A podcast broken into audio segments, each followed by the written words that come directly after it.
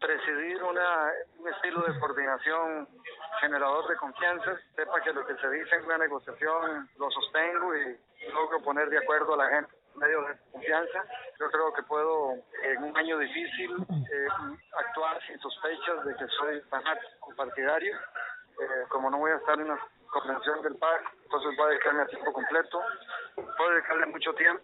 El papel del presidente es, no es fuerte en promover una agenda determinada, es fuerte en lograr que la agenda el gobierno plantea a las y los diputados de todas las secciones camine por medio de un, un liderazgo que dé confianza en la negociación.